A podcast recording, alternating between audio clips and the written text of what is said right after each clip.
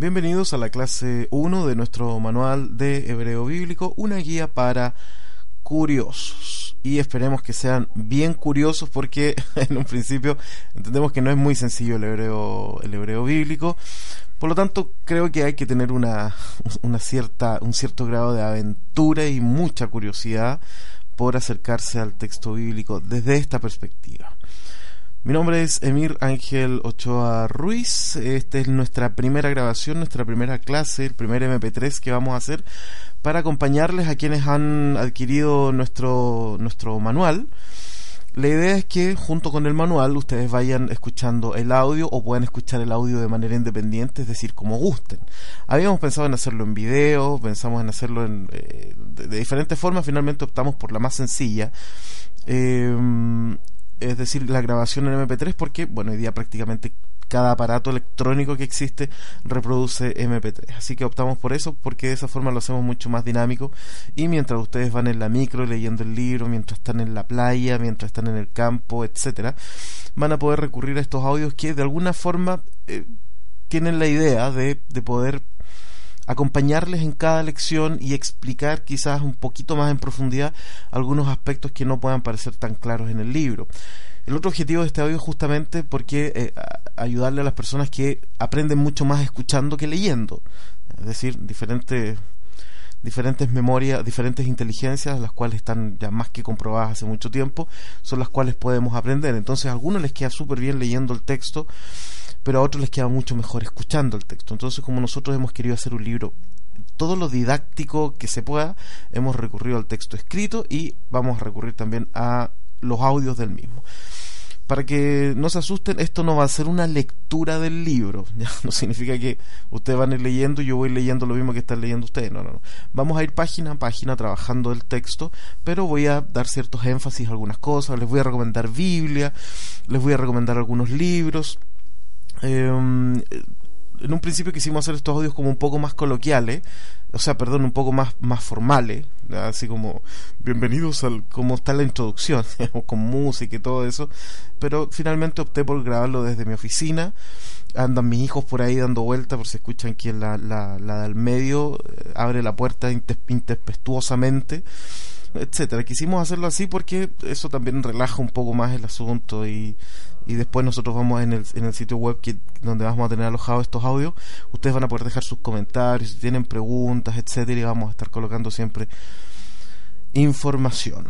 El objetivo de esta clase 1 es hablar sobre lo que dice el pequeño índice que trae la página esta es la página 1, digamos, qué es la lengua hebrea, cuáles son las características del hebreo, la relación de los idiomas semíticos con el español, porque sí la tiene, y algunos textos famosos de la historia y sobre eso vamos a ir recomendando algunos sitios web, etcétera. Así que la idea es que, que ustedes puedan aprovechar muy muy bien estos audios.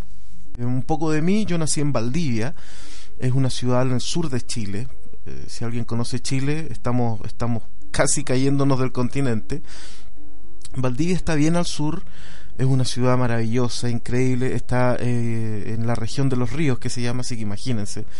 Todavía nos quedan bosques, todavía nos quedan ríos, nos quedan cisnes todavía. Es un lugar fantástico, eh, una ciudad que la cruza un río muy bello.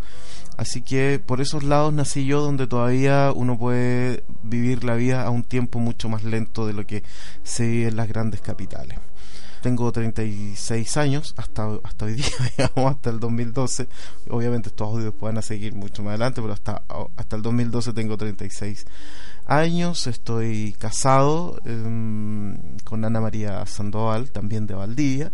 Todos nuestros hijos nacieron en Valdivia. Tengo tres. La mayor se llama Arel, tiene 8 años. Después viene la, la, la del medio, que es Ignacia que tiene dos años y finalmente tenemos un bebé que hasta la fecha tiene ocho meses.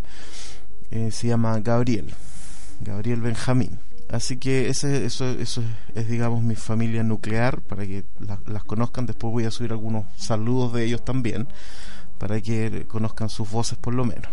Estudié en el Seminario Teológico Bautista hace hartos años, fue una experiencia increíble. Quienes han estudiado en seminarios y en, con régimen, eh, digamos, de, con el régimen de vivir dentro de un seminario saben a qué me refiero, es decir, son experiencias que te marcan para toda la vida. Toda la vida te marca el hecho de vivir, de vivir en un lugar, comer en un lugar, dormir en un lugar y estudiar teología en el mismo lugar.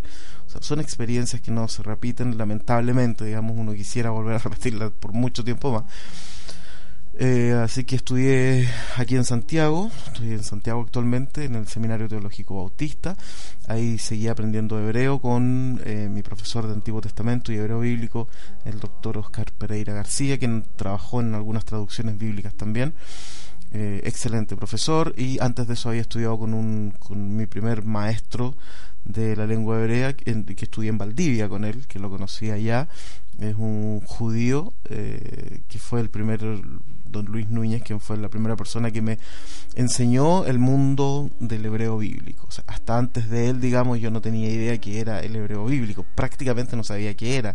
Alguna vez lo había escuchado en alguna predicación cuando el, el predicador decía, bueno, los textos originales fueron escritos en hebreo y griego, que es lo que uno más escucha pero de ahí a sentarme a ver un texto hebreo jamás lo había visto y un día conversando en su casa a veces eh, esperábamos el Shabbat juntos, me invitaba y conversábamos mucho, mucho, mucho de la, de la Torá, de la Biblia, de las interpretaciones, de la teología, etcétera, eran conversaciones increíblemente entretenidas y en un, en un momento, él me acuerdo que hace, estoy hablando de hace 12 años atrás, creo que fue cerca del año 2000, me preguntó si yo conocía el hebreo, yo le dije que no, no lo conocía, entonces escribió mi nombre en un papel todo arrugado, digamos, en una esquina de una hoja.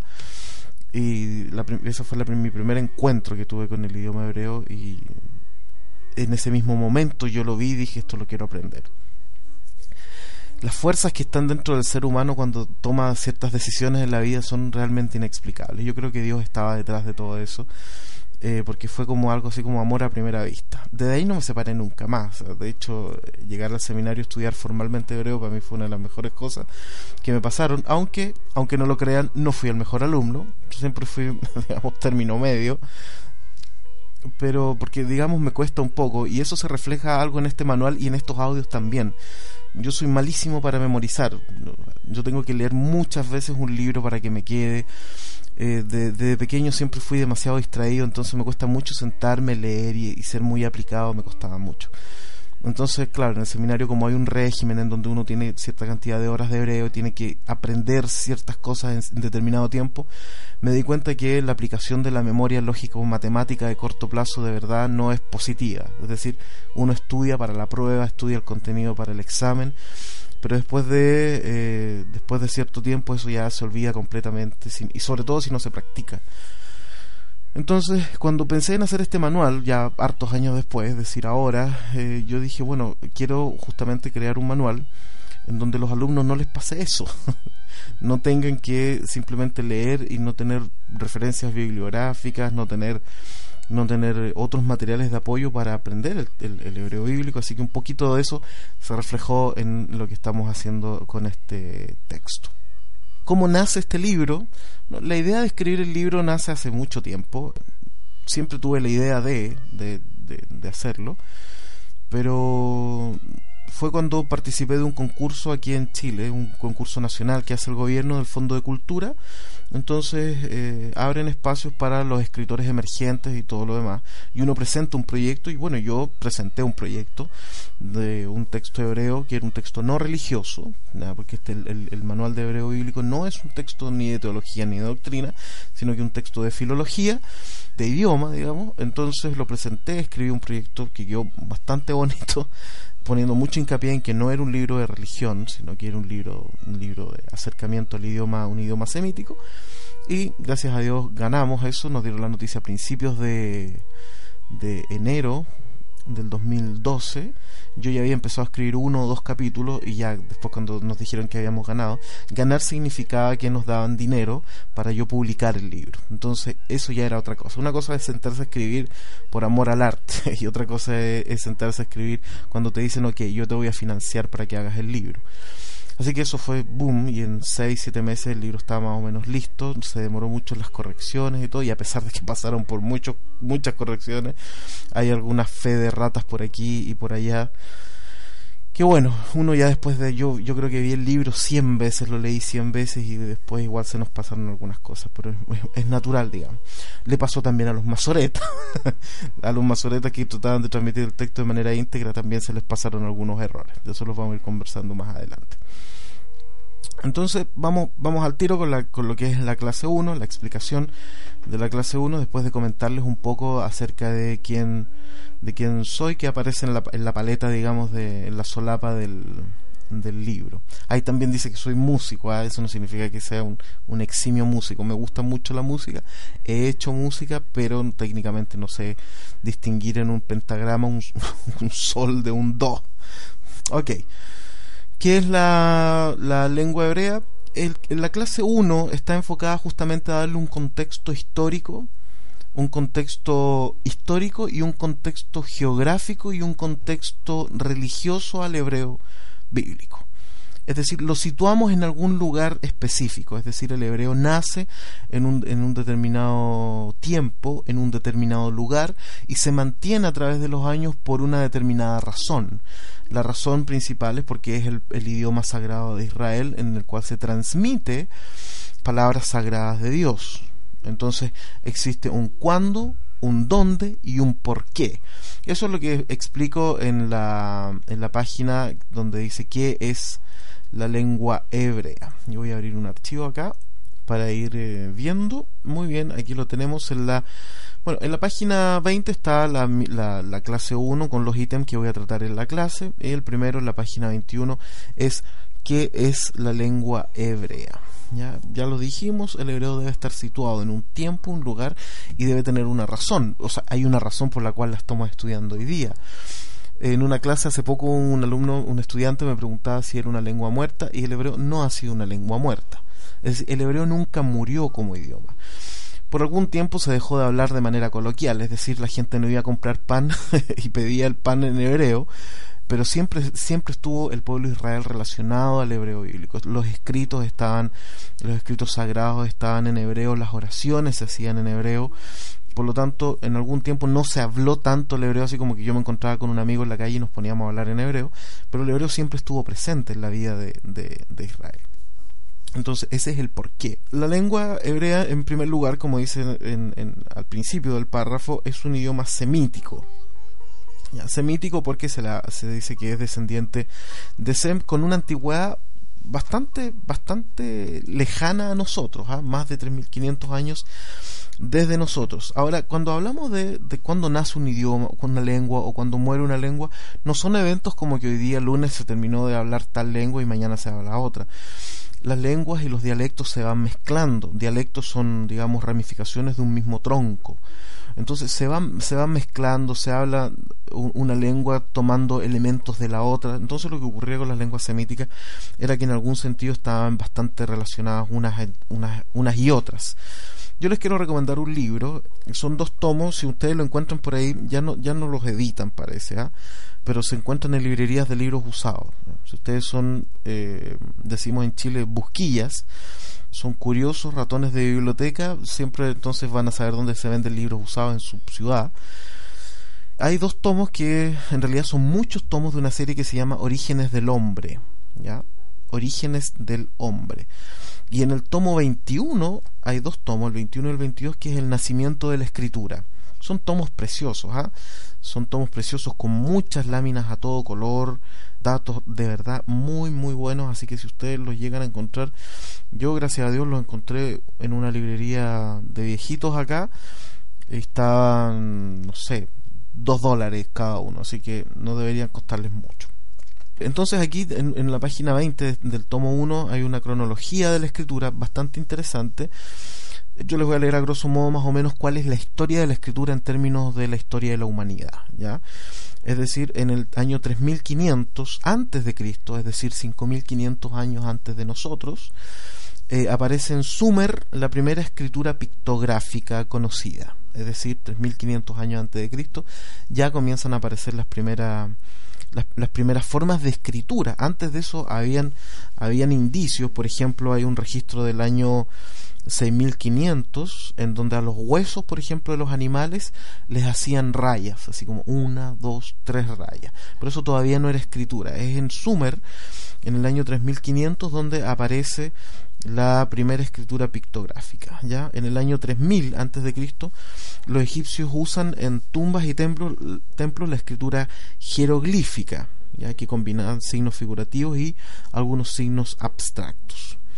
En el 2800 al 2600 antes de Cristo, la escritura cuneiforme, perdón, la escritura sumeria se transforma en los famosos textos cuneiformes que ya muchos han, conocido o recuerdan cuando eran, cuando, cuando eran niños y tenían que estudiar historia.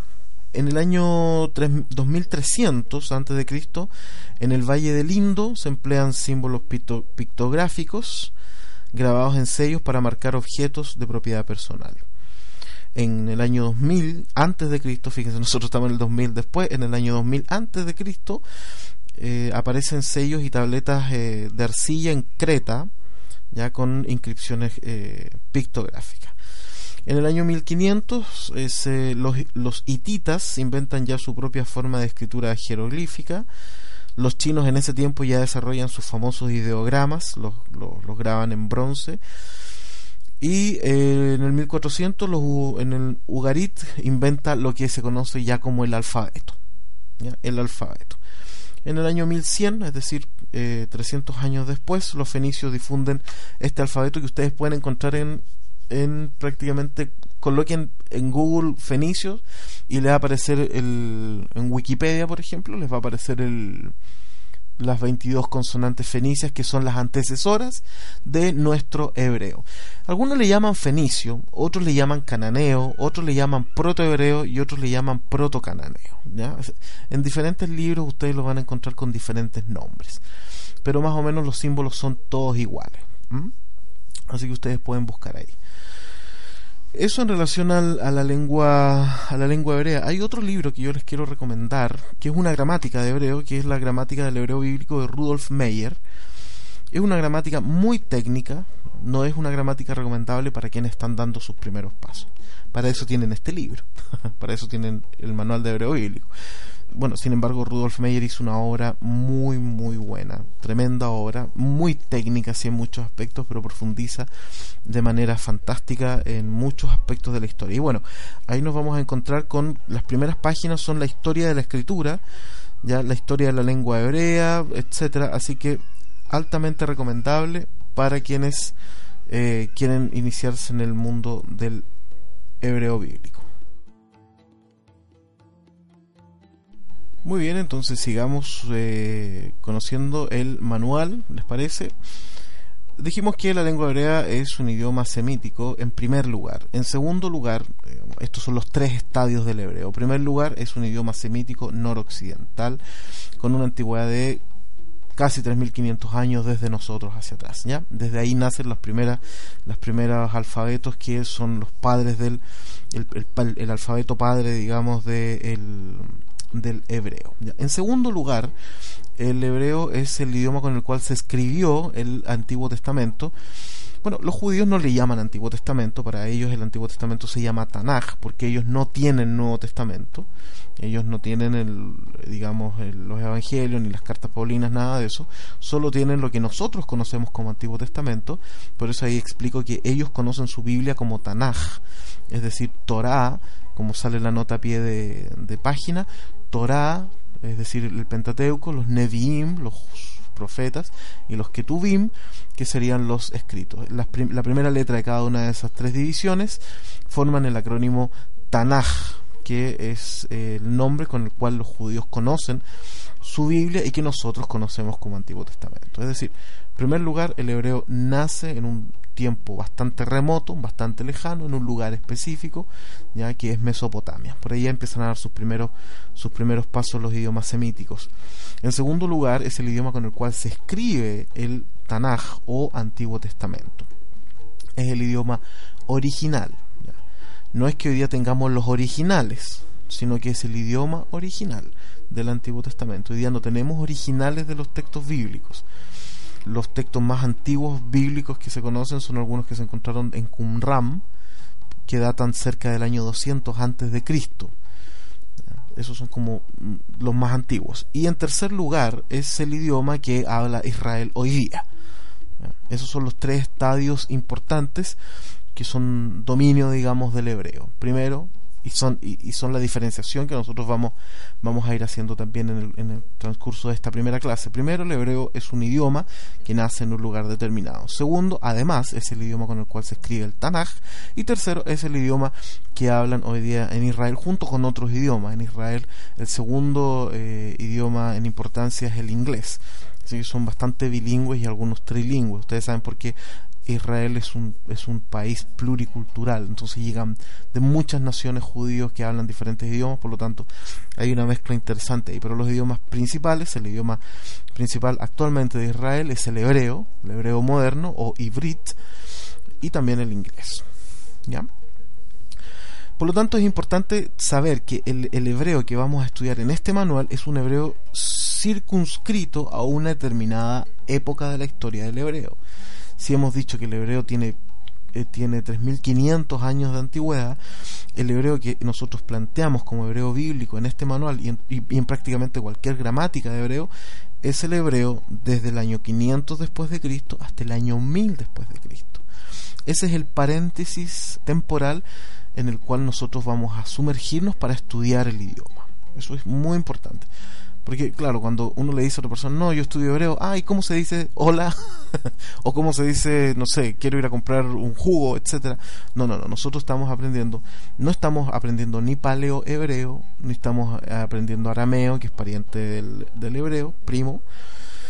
Tampoco estamos aprendiendo el hebreo de la Mishnah o de la Gemara, que era, una, una, mezcla, digamos, de hebreo.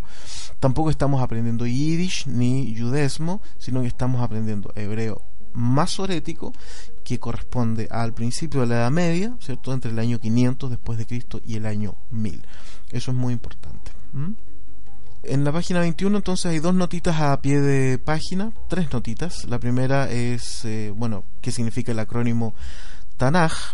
La segunda nota se refiere a conocer la historia. Es un, digamos, la segunda nota es bastante larga para poder colocarla en internet, pero es importante quizás pueden colocar la primera parte donde dice eh, www.mfa.gov.il y ahí pueden buscar la historia de Eliezer Ben Yehudá, que fue el, el, digamos, el incitador principal de que los judíos que volvieran a Tierra Santa hablaran hebreo en la calle.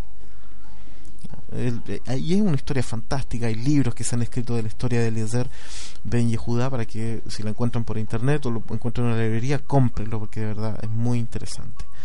Y la tercera nota se refiere al hecho de que eh, no decimos que el hebreo es una lengua muerta, sino que es una lengua viva, que se mantuvo litúrgica por muchos años, es decir, era la lengua religiosa de Israel nunca murió esa lengua. En algunos aspectos y muchas personas sí la hablaban, pero no todos los judíos del mundo se encontraban y hablaban hebreo. El hebreo estaba circunscrito por mucho tiempo y en muchos lugares solo a los textos religiosos, a los, al, ya sea el Talmud, ya sea el Tanaj, etcétera, o los comentarios, lo que sea.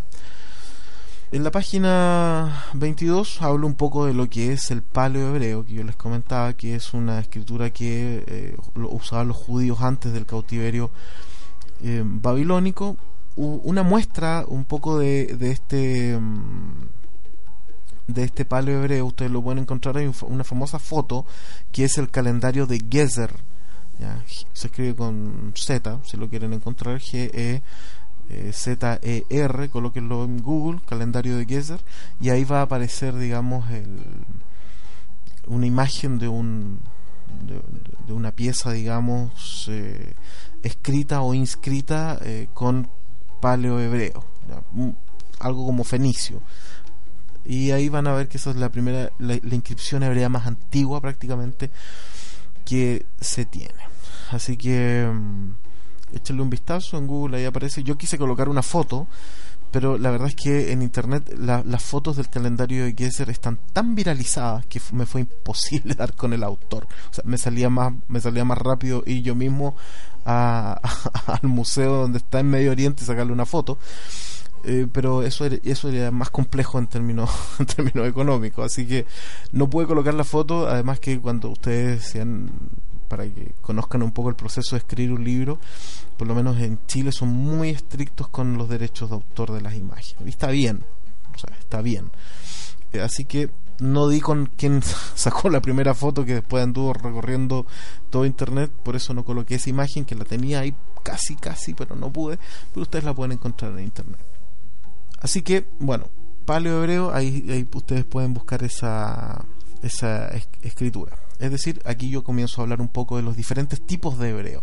Primero el paleo hebreo, parecido al fenicio, eh, antes del cautiverio babilónico, ya después del cautiverio babilónico, los judíos dejan ese, esa escritura un poco más pictográfica y rudimentaria y comienzan a ocupar la escritura cuadrada, propia del arameo que, está, que se escribía y con el cual se hablaba en Babilonia. Eh, después em, ese se, le denomina el, el, hebreo cuadrado. Todo, todo este hebreo sigue siendo un hebreo consonantal. El hebreo masorético es técnicamente el mismo hebreo, con la única diferencia que, como les decía anteriormente, entre el año 500 y el año 1000, los masoretas crean sistemas eh, de, vocalización para no para que la pronunciación del texto sagrado no se diluya ni se malinterprete. Entonces eso es lo que ocurre en, en esa fecha también tenemos algunos dialectos como el yiddish que es una mezcla de alemán con hebreo. En realidad es más alemán escrito con hebreo. Y también tenemos en la España medieval el judesmo que es una mezcla de español antiguo con hebreo también. Ustedes saben que la influencia de los judíos en España fue muy importante, tanto como la influencia que tuvieron los árabes en aquel lugar. En la página 22 tengo un par de notas sobre los rollos del Mar Muerto. Hace poco estuve en una conferencia aquí en Chile que, dio el doctor Adolfo Reutemann, quien es el curador de los museos, el Museo del Santuario del Libro en Israel, donde están los rollos del Mar Muerto, fue impresionante.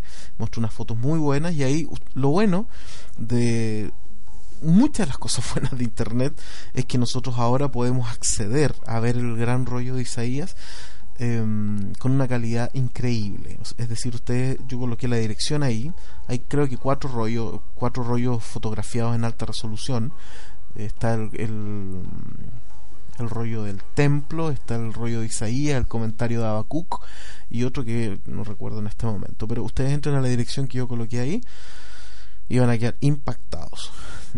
Es porque, bueno, el, doctor Adolfo Reutemann comentaba que fotografiaron este rollo de Isaías con una resolución de 1200 megapíxeles. Así que imagínense el nivel de el nivel de claridad con que se ve el texto y para quienes estamos al otro lado del mundo es de verdad una, una, una verajá, una bendición, porque muchas veces cuando estamos haciendo nuestro trabajo con mis estudiantes, a veces vamos al texto de Isaías, hace poco estuvimos traduciendo el Isaías 53 y bueno, habían cierto, cierto ciertas, ciertas letras que nos parecían, digamos, interesantes y que las Biblias hebraicas aparecían con notas de Qumran, por lo tanto, a un clic de distancia estábamos frente al rollo de Isaías y corroborábamos si había alguna variante o no. Así que es muy bueno eso.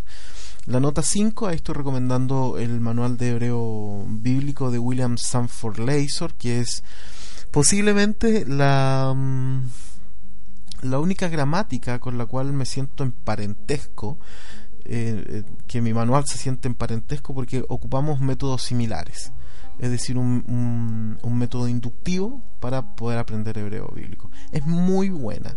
Si la encuentran por ahí, son dos tomos de la CLC, ediciones CLC, eh, son muy buenos, un poquito técnicos en, en, algunos aspectos después de ciertas lecciones, pero la forma de trabajar el libro es muy entretenida, muy entretenida.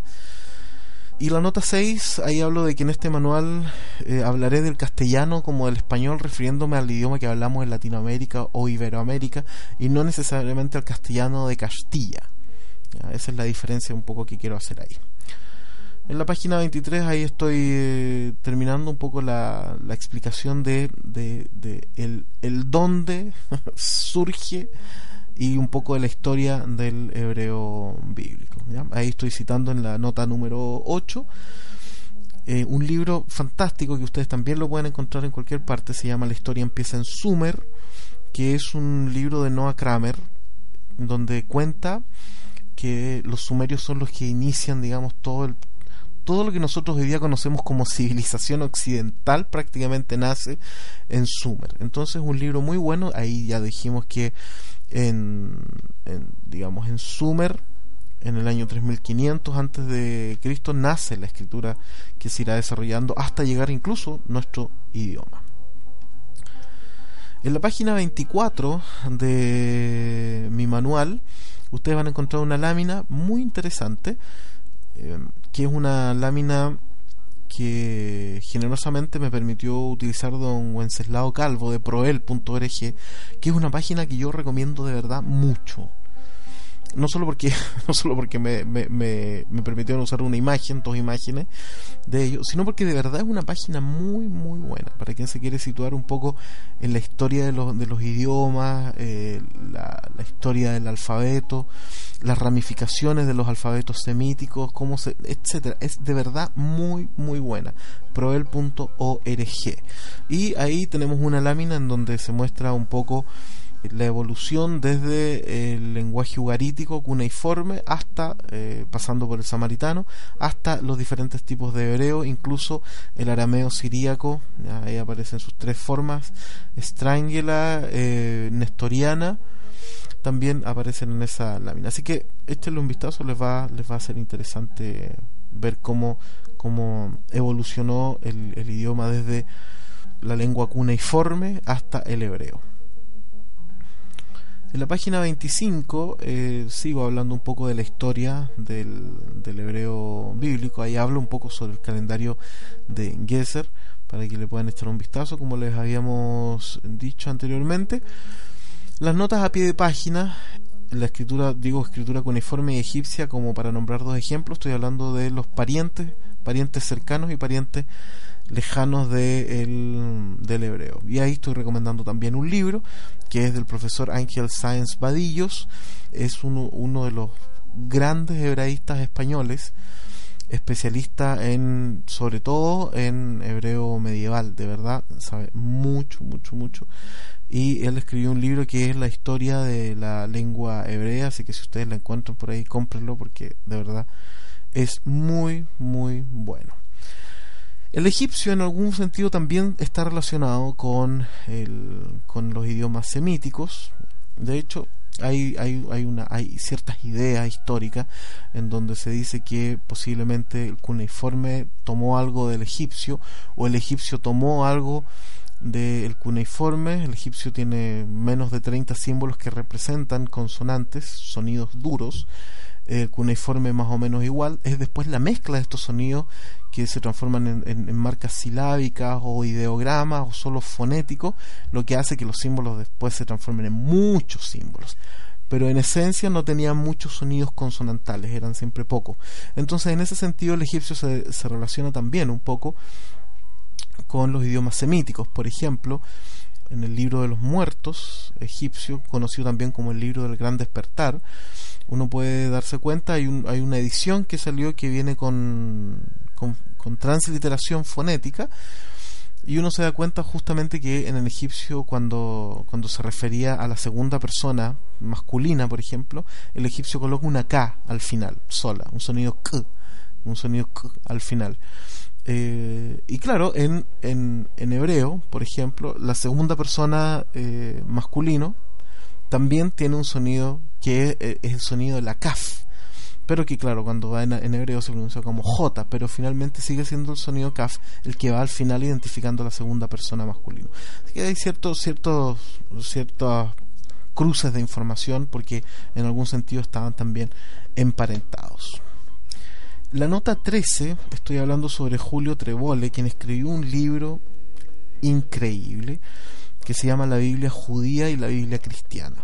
Esto es de editorial Trota es un libro que incluso eh, en España hace un tiempo se habían no, había más ediciones, se habían agotado, porque de verdad es un libro con una cantidad de información muy buena, si te quieres meter de verdad en el mundo de la escritura, en el mundo de cómo se escribió la Biblia, en el mundo de qué materiales usaron, qué, quiénes eran los masoretas, etcétera.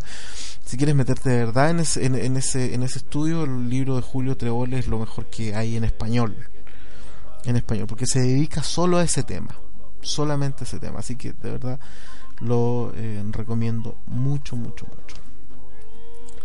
En la página 26 eh, estoy hablando ya un poco de la historia cuando los judíos llegan a llegan a ser cautivos en Babilonia y toman del arameo además de la escritura aramea, porque toman la forma de escribir el arameo, que es la letra cuadrada, por lo tanto reciben su influencia gráfica, reciben también influencia cosmológica, es más o menos desde el cautiverio babilónico, en donde los judíos comienzan ya a distinguir un poco el, la diferencia o empiezan a hablar un poco del bien y el mal como entes separados.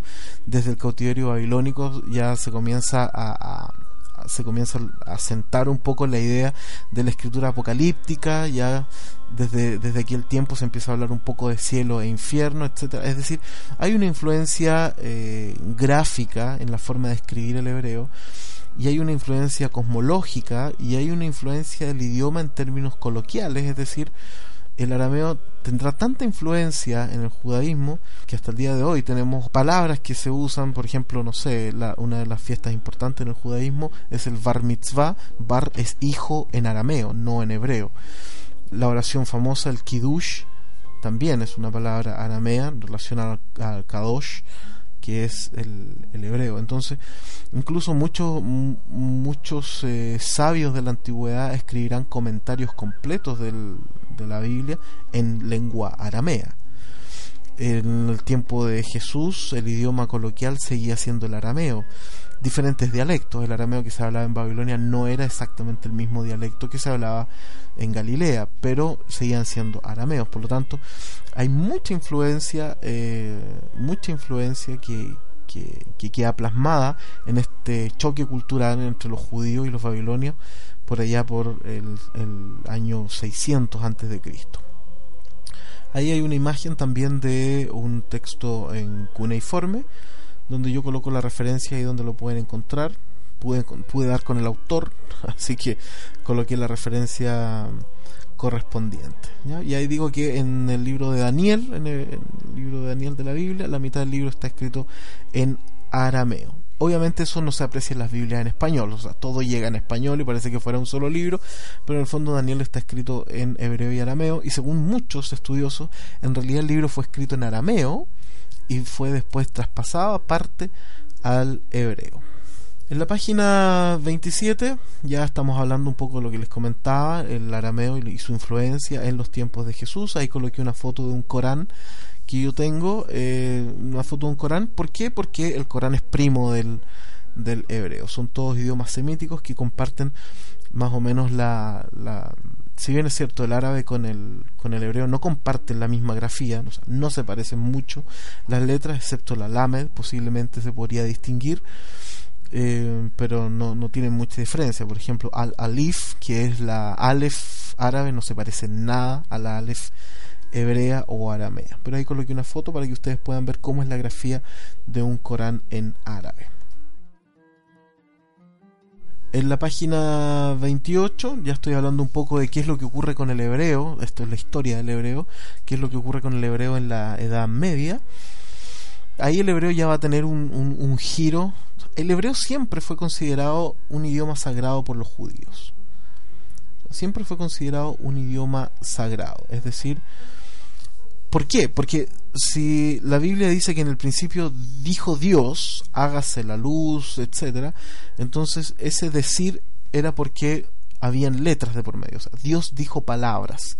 Las palabras estaban formadas por letras. Y por lo tanto, si esas letras provenían de la, entre comillas, la boca de Dios, entonces eran letras sagradas. Entonces siempre hubo una idea eh, de que el hebreo era un idioma sagrado los judíos decían, bueno, Dios habló en hebreo a los hombres y los hombres le respondían en hebreo, por lo tanto, en la Biblia, digamos, por lo tanto, es un idioma sagrado. Además que en Medio Oriente siempre está la idea, y siempre estuvo la idea, y está todavía, de que las palabras son sagradas. Por eso los contratos en Medio Oriente en muchos lugares todavía se hacen con un apretón de mano, porque el proclamar algo con la boca hace que inmediatamente la sacralidad de la lengua transforme ese contrato en algo vivo. Por ejemplo, en hebreo la palabra davar, hay un programa gratuito en internet que también se llama así, davar, significa palabra, pero al mismo tiempo significa cosa. A ese, a ese nivel existe la unión entre la pronunciación del sonido, ¿cierto? La compresión del aire y la vibración de este que provoca sonido con aquello que yo estoy pronunciando.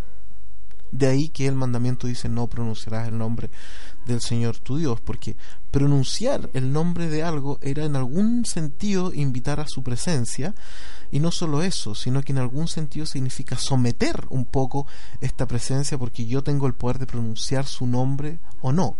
De ahí que el nombre de Dios no se podía pronunciar en vano y los judíos no pronuncian el tetragrama del nombre sagrado de Dios. Entonces, en la Edad Media esto toma un vuelco aún mayor.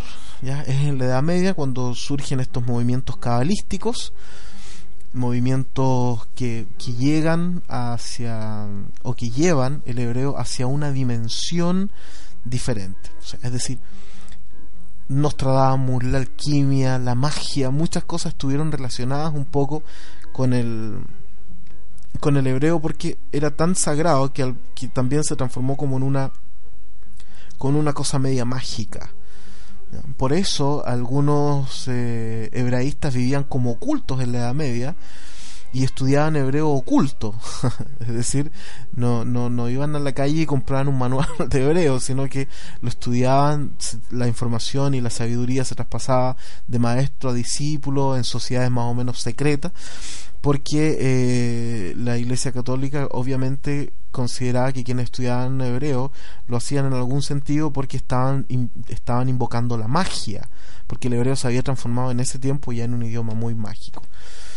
Entonces em, es en este tiempo en donde surge la Kabbalah, que hoy día está bastante de moda, que ve en el texto sagrado vida, vida en cada una de las letras.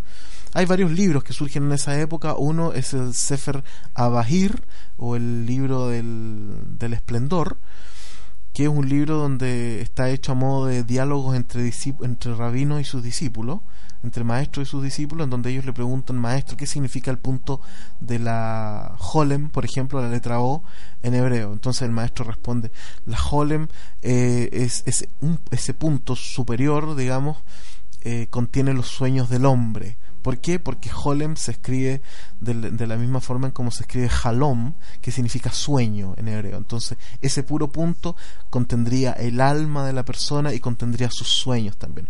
O sea, en, ese tiempo ya cada punto de la letra hebrea o de la vocal tenía información entre comillas esotérica esotérica no desde el punto de vista que era malo sino oculto no era no era una cosa general Así que eso es lo que ocurre en, en aquel tiempo. En España se empieza también a, generar un, una literatura que se llama los piyut, que era poesía hebrea, eh, un poco emparentada con la poesía árabe que empieza a surgir también en esa misma en esa misma fecha. Así que eso es un poco relacionado con la historia del hebreo y finalmente ya entrado el siglo XIX, siglo XX el hebreo ya será estudiado desde un punto de vista mucho más científico por las escuelas lingüísticas de allá de, Europa.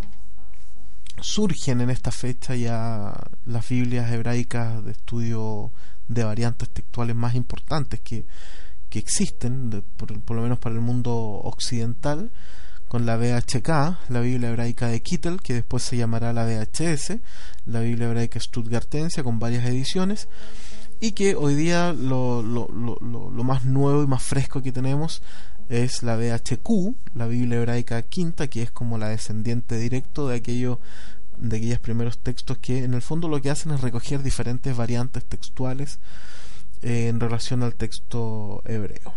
Eso es más o menos en relación a eso. En la página 29 estamos trabajando. Eh, un cito en la nota a pie de página un, eh, una gramática, posiblemente una de las gramáticas más famosas del, de la era moderna, conocida la, como la gramática de Gesenius, si alguien la encuentra por ahí y lee inglés, cómprela, porque es, en realidad es un clásico. De, esa gramática surgen todas las demás gramáticas de la época moderna. De alguna u otra forma todos estamos en, en deuda con, con esta gramática de Wilhelm Gesenius eso es en relación un poco a las Biblias eh, hebraicas, que son ya la, etapa final del hebreo, y ya después de esto, después de 1948, cuando se instaura el Estado de Israel, el hebreo también pasará a ser parte de, como lengua, de la sociedad que se está formando allá en, en Israel. Se transforma en la lengua, obviamente, coloquial del pueblo de Israel.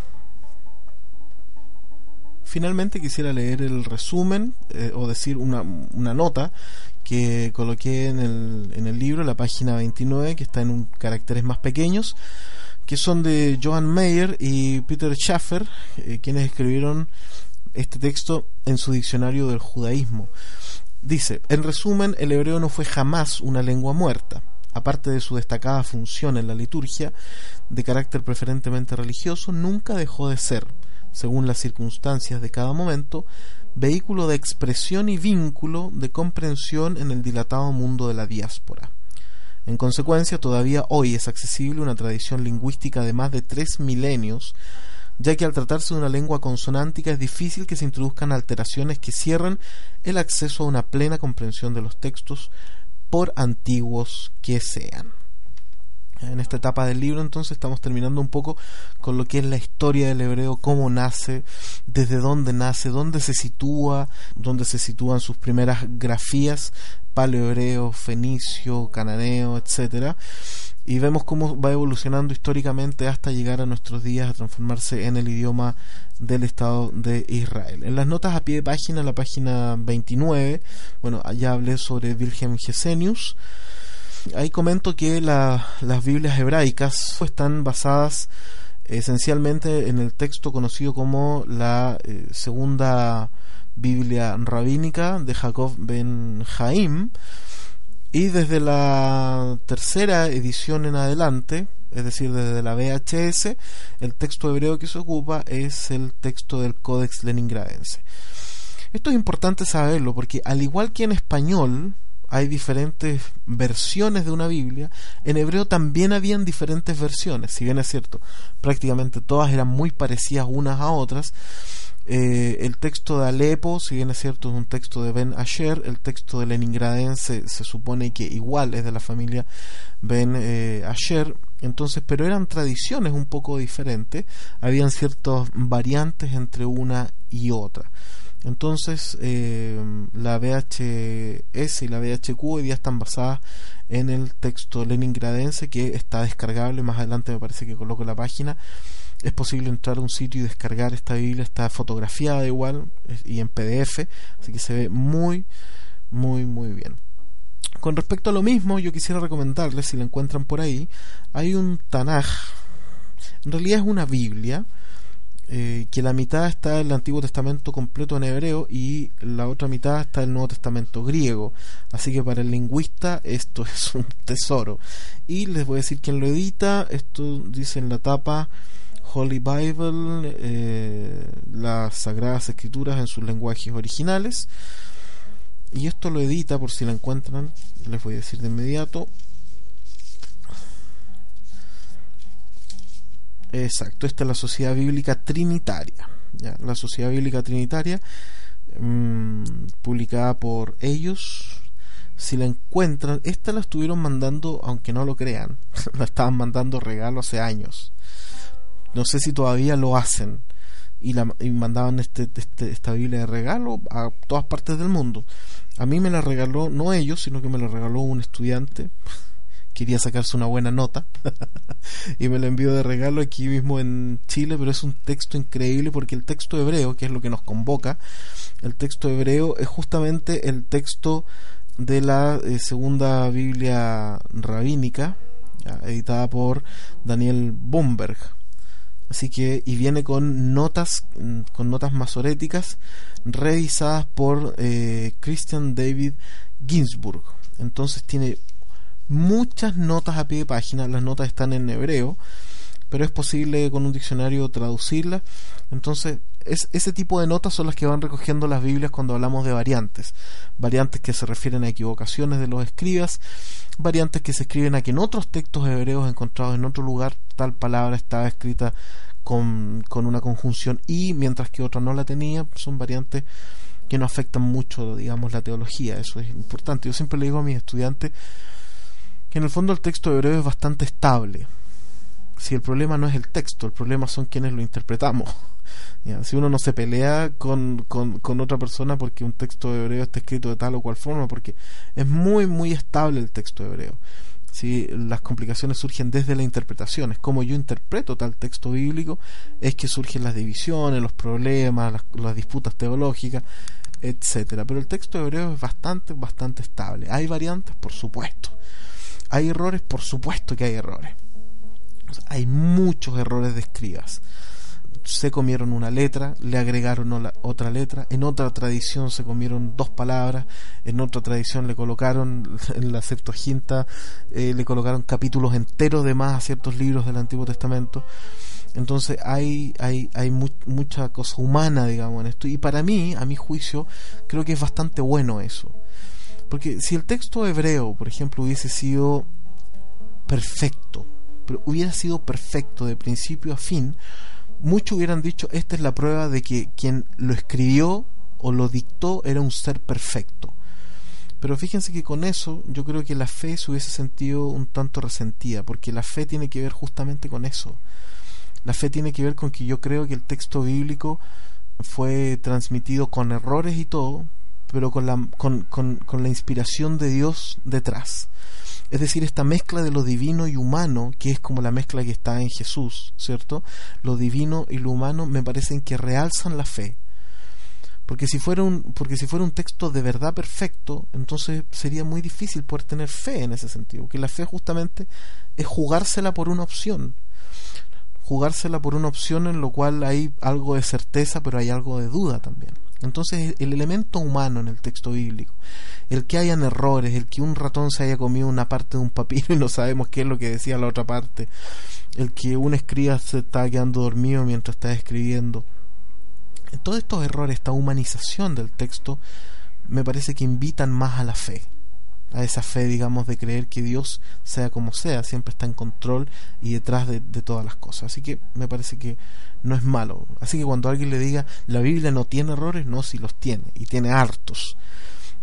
No tiene, tiene errores gráficos, tipográficos, errores de escriba, omisiones de escribas, eh, etcétera pero el sentido principal del texto bíblico, ese se mantiene usualmente inalterable. Pero eso tiene que ver con teología. el cristianismo lee el Antiguo Testamento con ojos desde el cristianismo, el judaísmo lo lee desde su tradición. Entonces, ahí ya es más difícil juzgar que si alguien la está leyendo bien o no, porque la lee desde su tradición. Así que, eso es un comentario. En la página, vamos a seguir a la página 30. En la página 30 hay un mapa donde ya hay una separación, un mapa eh, eh, que también nos, nos permitió usar proel.org, que es un mapita que a nosotros nos gustó mucho porque explica en un dibujo bastante sencillo la división entre los semíticos occidentales y los semíticos orientales. Cuál es más o menos su, su división. Así que es un muy buen mapita que nos que nos explica un poco esto. Ahora y antes de seguir con el análisis de nuestra clase 1, les voy a regalar una canción de un eh, de un compositor judío que hace una música de verdad increíblemente buena. Eh, cuando ustedes escuchen el tema es como situarse le faltarán los puros camellos, digamos, detrás, porque es como situarse en el desierto, en un oasis, con carpa, fogata, etcétera. Es una música que transporta. Y Air Dalal se llama el compositor. Les voy a regalar una, una canción. Para que después lo puedan seguir escuchando, se lo encuentran por ahí, puedan comprar su, su música, porque de verdad es muy bueno. Después de esto, entonces, vamos a ir a la página 31, donde ya nos metemos de lleno a lo que es el, el, hebreo bíblico. Le dejamos un poco el dato geográfico, el contexto geográfico donde nace, el contexto histórico, cuándo nace, el contexto temporal, es decir, cómo, cómo se desarrolló el hebreo bíblico a lo largo de 3.000, 3.500 años. Y aquí ya nos vamos a meter un poco en lo que es el, el, hebreo como idioma. Vamos a comenzar con eso. Pero los voy a dejar con una canción de Yair Dalal y volvemos.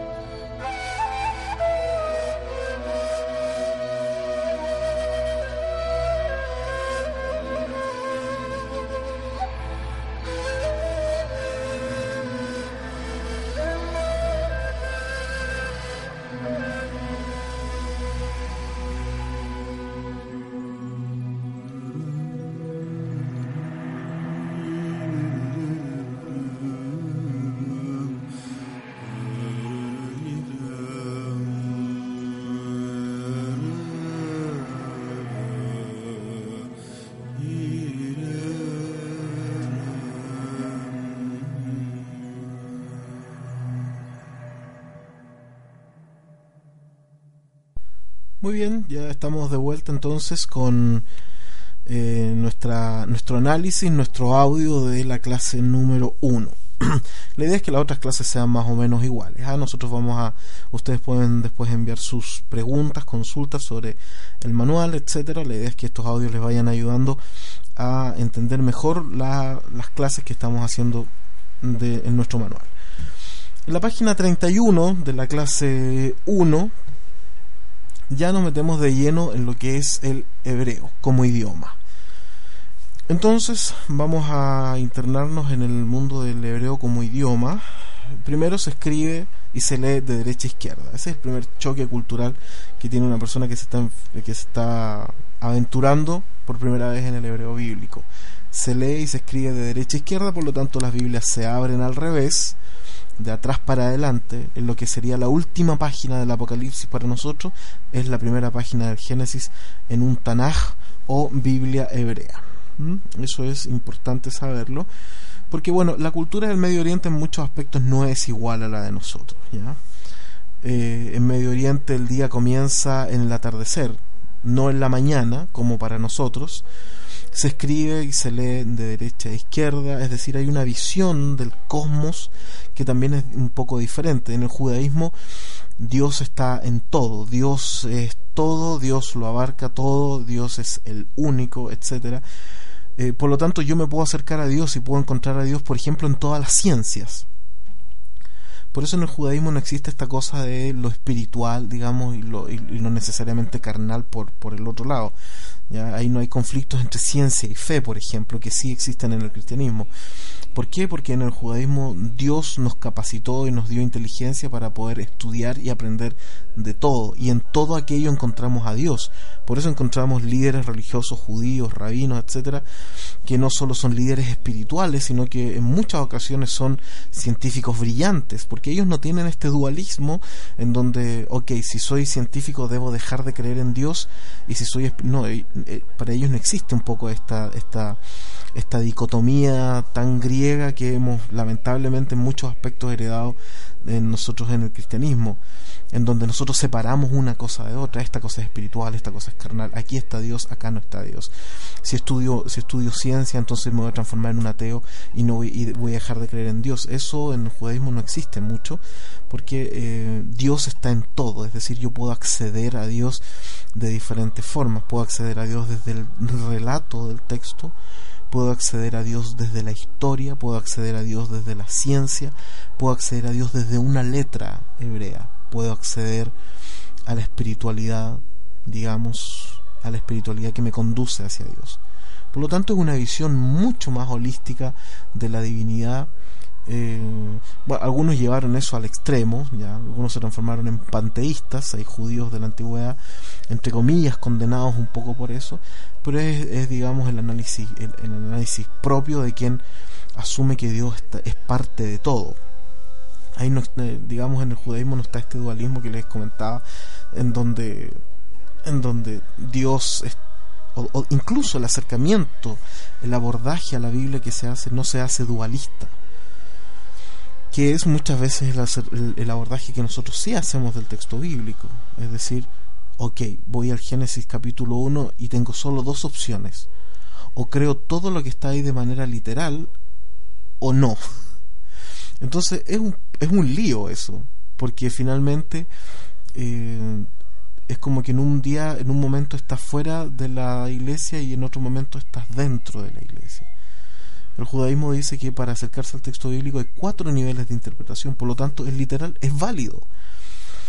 Es válido, pero además hay otras formas de, abordar el texto bíblico. Entonces los cabalistas lo abordan desde la gematría, es decir, desde, desde los números que representan las letras hebreas, eh, lo abordan desde, desde la formación de las palabras por medio de las letras hebreas, eh, otros lo, lo, abordan desde, desde una cosa emocional, es decir, todas las formas de abordar el texto bíblico, incluso desde la duda, el diálogo, eh, la razón, son válidas. Eso aporta una riqueza enorme a la lectura del texto bíblico. Ya no está solo la cosa de que si leo el Génesis de manera literal estoy mal y me voy al infierno. No, sino que en el judaísmo te dicen, ok, si quieres acercarte al texto de manera literal está bien, pero hay otros niveles de interpretación. Hay muchos más niveles de interpretación sobre los cuales tú abordas el texto bíblico. Eso a mi juicio aporta mucha más riqueza de que simplemente leer la Biblia desde el dualismo. O la lees como yo creo que debes leerla o estás mal. Me parece que esa lectura no, no nos quita un poco de riqueza de lo que es en sí el texto como texto bíblico. Entonces, aquí venía todo eso al hecho de que eh, el judaísmo mira, mira la teología, mira la vida desde, desde una perspectiva no muy similar a lo que nosotros hacemos en Occidente. Por lo tanto, la lectura del texto es de derecha a izquierda, igual que lo que ocurre en árabe. También el árabe se lee de derecha a izquierda. Y el griego en algún tiempo también se escribió de derecha a izquierda. Eso es lo primero. Después vienen las vocales. Primero se lee la consonante, después se lee la vocal puede parecer como clase de primero básico, pero estamos aprendiendo, digamos, un poco, eh, yo ya lo decía en la introducción de estos audios, que la gramática, este manual está dividido en tres secciones. Las primeras seis lecciones son eh, alfabetización para que puedan leer el texto bíblico en hebreo, no traducirlo ni entenderlo necesariamente, pero sí leerlo como primer paso. Después hay una inmersión en lo que es la dinámica interna de la lengua hebrea, en donde conocemos la flexión de las palabras, conocemos la sintaxis del, del, idioma, etc. Y finalmente hay un acercamiento desde la traducción hacia el texto bíblico. Entonces, primera cosa, página 31. Em, el hebreo se lee y se escribe de derecha a izquierda. Hay una nota, la nota 30, que es la diferencia entre el árabe y el, y el hebreo. El árabe es mucho más difícil que leer del hebreo porque las letras van entrelazadas como nuestro español manuscrito, mientras que en el hebreo cada consonante va separada una de otra. Incluso habían textos antiguos en hebreo que no había separación entre consonantes, pero son una consonante, una vocal, una consonante, una vocal, por lo tanto es mucho un sistema mucho más simplificado para poder leer el texto. En la página, vamos a ver, esto es la página 31, en la página 32 coloqué un monito donde está la palabra Baishma, Baishma em, y coloqué un numerito en el orden de la lectura que debería ir. Entonces el 1 en la Vav, el 2 en la consonante, 3, el, perdón, en la vocal, 3 consonante, 4 vocal. Ahí coloqué un cuadrito donde hay un dos puntitos debajo de una shin eh, que esos no se leen, pero en otras ocasiones sí se leen, pero eso se lo explicaré ya más adelante para no, no confundirnos. ¿ya? Otra característica del hebreo bíblico es que tiene muchas raíces triconsonantales, es decir, raíces de tres consonantes. De ahí se desprenden los verbos, adjetivos, sustantivos, etcétera. Más o menos todo va girando en torno a tres consonantes. Por eso se le llama raíz triconsonantal, como yo coloqué en español ahí eh, tres palabras que, que nos podrían graficar un poco eso, comer, jugar o salir, que tienen raíces de tres consonantes. ¿ya? Entonces es una característica muy propia del hebreo, según algunos estudiosos, también tendría esto reminiscencias del árabe. ¿ya? También tendría reminiscencias un poco del árabe. Tercero, otra característica del hebreo bíblico es que hace mucho uso de prefijos, infijos y sufijos. ¿Qué quiero decir con esto? Que el hebreo, esta es la, máxima, digamos, la máxima que deben aprender. El, el hebreo le gusta decir mucho con pocas palabras. Es decir, es como que ustedes, es como cuando ustedes se juntan con personas que hablan que responden con monosílabos o nunca o no dicen mucho más de lo, de lo que de lo que uno espera. Sobre todo en Latinoamérica eso es complejo porque nosotros estamos acostumbrados a adornar nuestro lenguaje con diminutivos con modismos etcétera. Entonces cuando nos encontramos con una persona que responde con un sí no puede ser no sé etcétera como que incluso nos parece chocante una persona que se comunique con tan poco vocabulario cuando nosotros además que nuestro paralenguaje dice mucho, nos movemos, gesticulamos, etcétera. Entonces el hebreo eh, dice mucho con pocas palabras. ¿Por qué? El hebreo bíblico, según eh, muchas investigaciones, no, no tendría o tendría alrededor de 500 raíces. Eso es poco en relación a cualquier otro idioma, por ejemplo, indoeuropeo, indoeuropeo quiero decir como el español, no sé, italiano, inglés, lo que sea. Eh, tiene pocas, pocas raíces. La pregunta es, ¿es este hebreo todo el hebreo que se hablaba cuando los judíos existían antes de, de Cristo, cuando se empezó a escribir el, la, la Torah o el Tanaj? No, había mucho más hebreo, obviamente. Había mucho más hebreo. Es como preguntarnos si solo el, el, castellano del Quijote era el único castellano que había en ese tiempo. No, obviamente había mucho más castellano, pero para escribir las obras se ocupaba cierta cantidad de, cierta cantidad de palabras. Entonces, em, entonces con el hebreo más o menos pasaba lo mismo. Es una característica. Entonces, una, una, una raíz puede tener uno o dos prefijos, puede tener un infijo y puede tener sufijos, todo eso en una sola palabra y que se traduce al español en varias palabras. Esa es una característica importante del, del hebreo bíblico. Es decir, nuestra, nuestra tarea fundamental es siempre tratar de dar con la raíz triconsonantal. Este es un dato, un dato de la causa, digamos cuando estás haciendo una traducción de hebreo, lo importante y lo principal es siempre tratar de dar con las consonantes principales, es decir, las consonantes del tema, las consonantes que están flexionando toda la idea. Cuando logras dar con eso, es decir, prácticamente la mitad de la tarea está hecha en la, en la traducción de esa palabra. En la página 90 y, perdón, no, no, no, en la página 33 Claro, en la página 33 doy un ejemplo de eso, donde en español si yo digo en la casa, en hebreo es solo una palabra que es babayit. O sea, babayit, esa es más o menos la relación. Una palabra en hebreo corresponde a tres palabras en español. Pueden ser tres o cuatro palabras en español, pero siempre hay una relación a menos que sea una palabra que no tenga prefijos, sufijos o infijos, la puedo traducir a una palabra en español, pero cuando está flexionada, entonces son dos, tres o hasta cuatro palabras que yo traduciría al español. Eh, por último, el hebreo bíblico se caracteriza porque su traducción depende mucho, mucho del contexto. El hebreo bíblico es un idioma que depende tanto de su contexto que el significado de las palabras solo adquieren importancia y relevancia dentro de ese contexto. Es decir, no es tan importante el significado de la palabra en sí, sino el contexto en donde se desarrolla. Además, las palabras en hebreo son muy polisémicas, tienen muchos significados, no, no, todas, pero muchas palabras tienen muchos significados, por lo tanto yo debo elegir un significado de acuerdo al contexto de la Biblia. Como ejemplo de ello podemos ver eh, la palabra shuv, shin, vav, bet, que por ejemplo tiene toda esta cantidad de significados.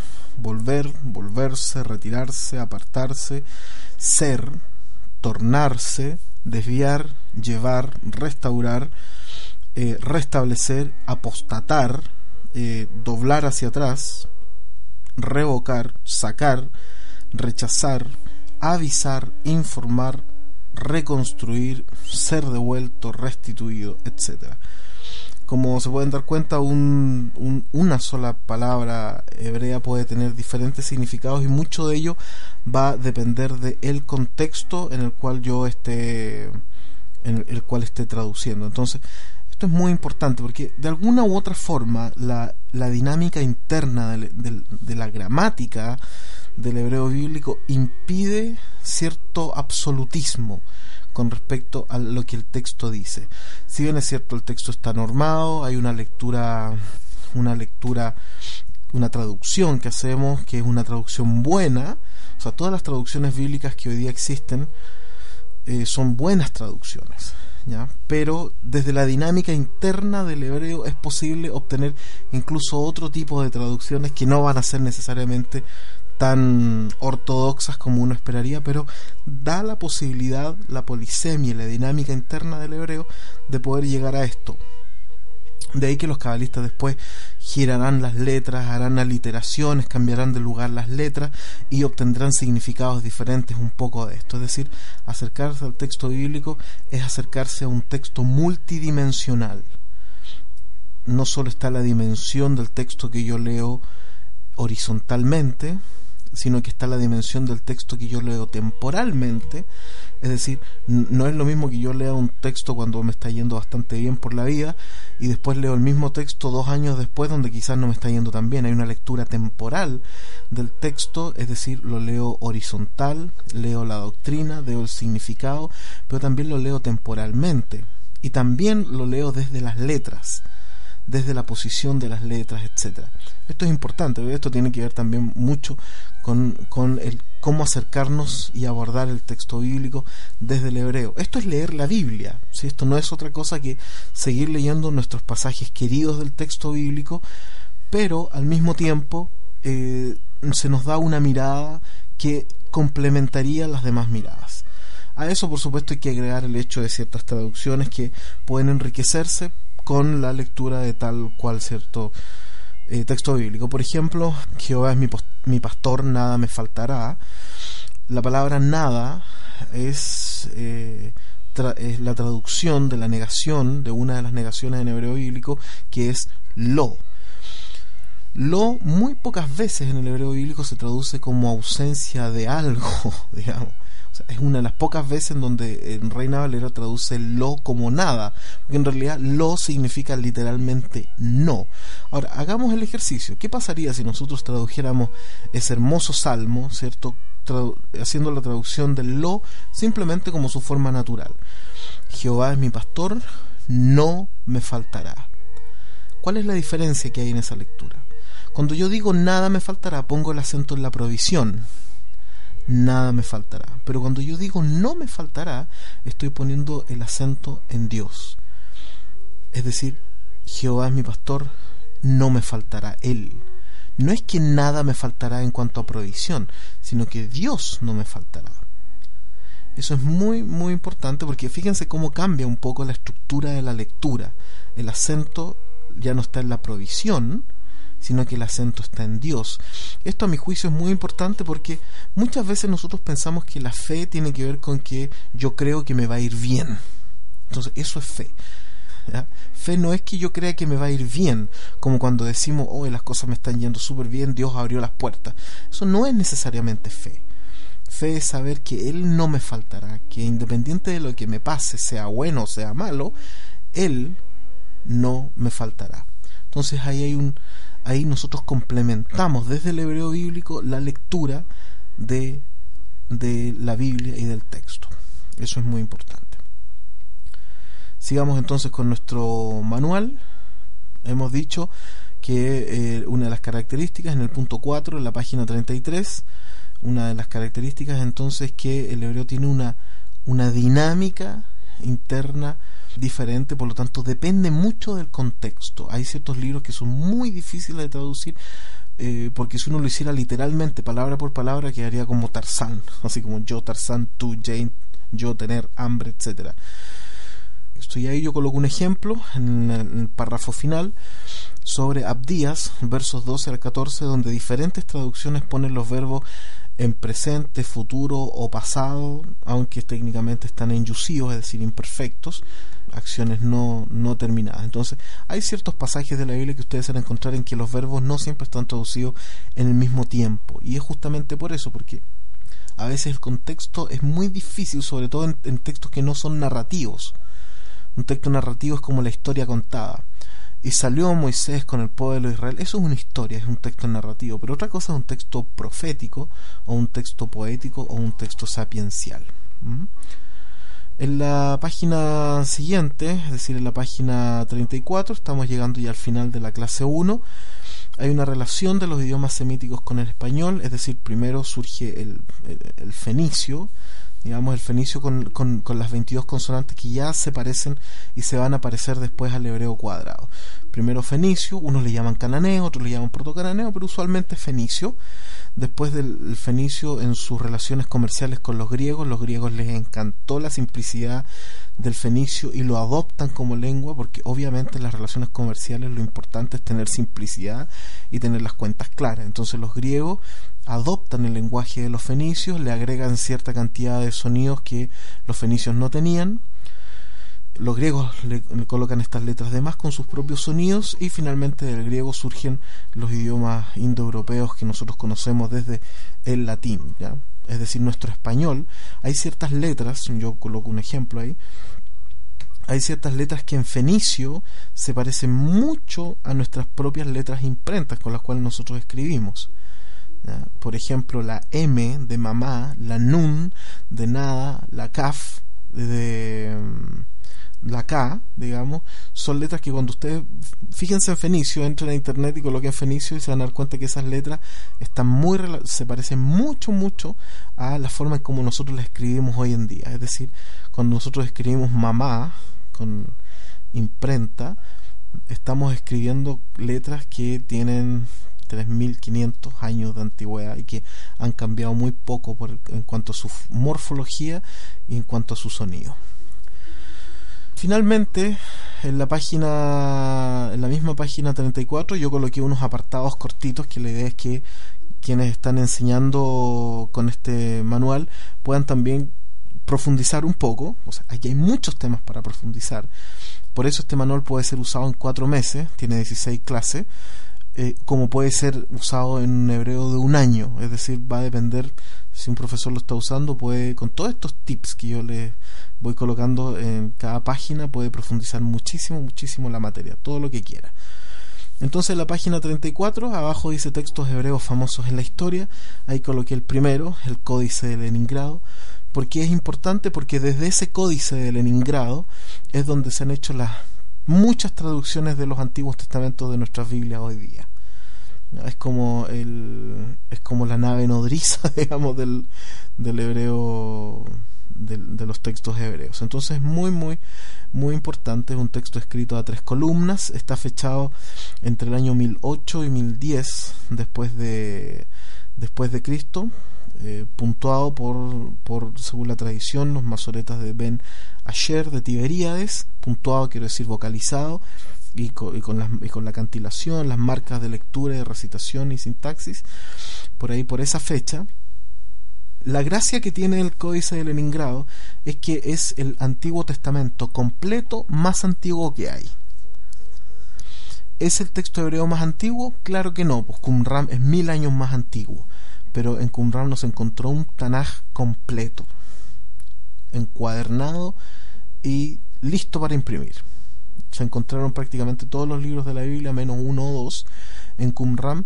Entonces, la gracia del Códice de Leningrado es que es el, el, texto hebreo del Antiguo Testamento completo, de Génesis, digamos, a Malaquías para nosotros, completo, más antiguo que tenemos, es decir, de un milenio atrás. Así que conózcanlo, búsquenlo por internet, revísenlo, es posible descargarlo. Hay algunas páginas en internet que tienen material muy muy bueno. El códice de Leningrado anda por internet dando vueltas, así que lo pueden encontrar, ya está muy viralizado. Eh, búsquenlo, coloquen el códice de Leningrado.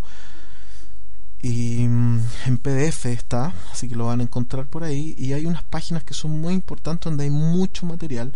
Una de ellas es archive tal cual org más adelante la recomiendo me parece en las páginas web al final del libro archive.org tal cual y ahí hay una cantidad de libros ustedes van a encontrar Tanajim van a encontrar em, textos en arameo no van a encontrar mucha mucha información así que descarguen ahí porque son textos que están hechos para poder ser estudiados y ser descargados Así que textos hebreos famosos en la historia, códice de Leningrado, para que lo puedan conocer. Y eso sería entonces, por ahora, el resumen, un resumen de una hora, una hora y media casi, pero la idea es que justamente este audio les sirva a ustedes para situarse en el contexto de lo que es la clase 1.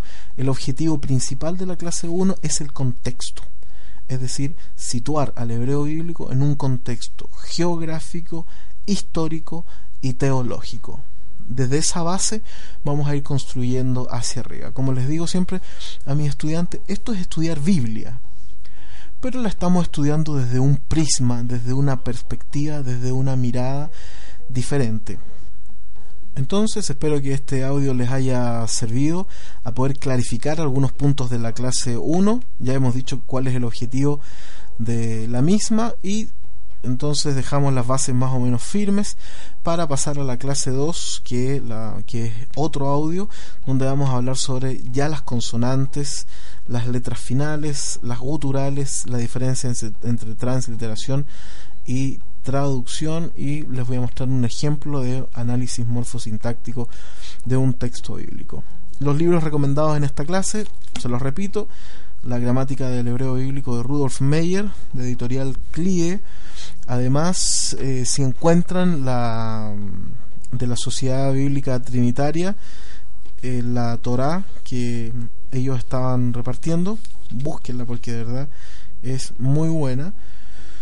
Es esos dos libros y por supuesto el nacimiento de la escritura de la colección Orígenes del Hombre, Nacimiento de la Escritura, tomo 1 y tomo 2 les va a servir muchísimo. En la próxima clase les voy a recomendar una, una Biblia en español para que también puedan tener puedan tener digamos un texto que es muy muy entretenido, muy simpático y les voy a recomendar también un diccionario de hebreo y arameo bíblico. Hasta la próxima clase.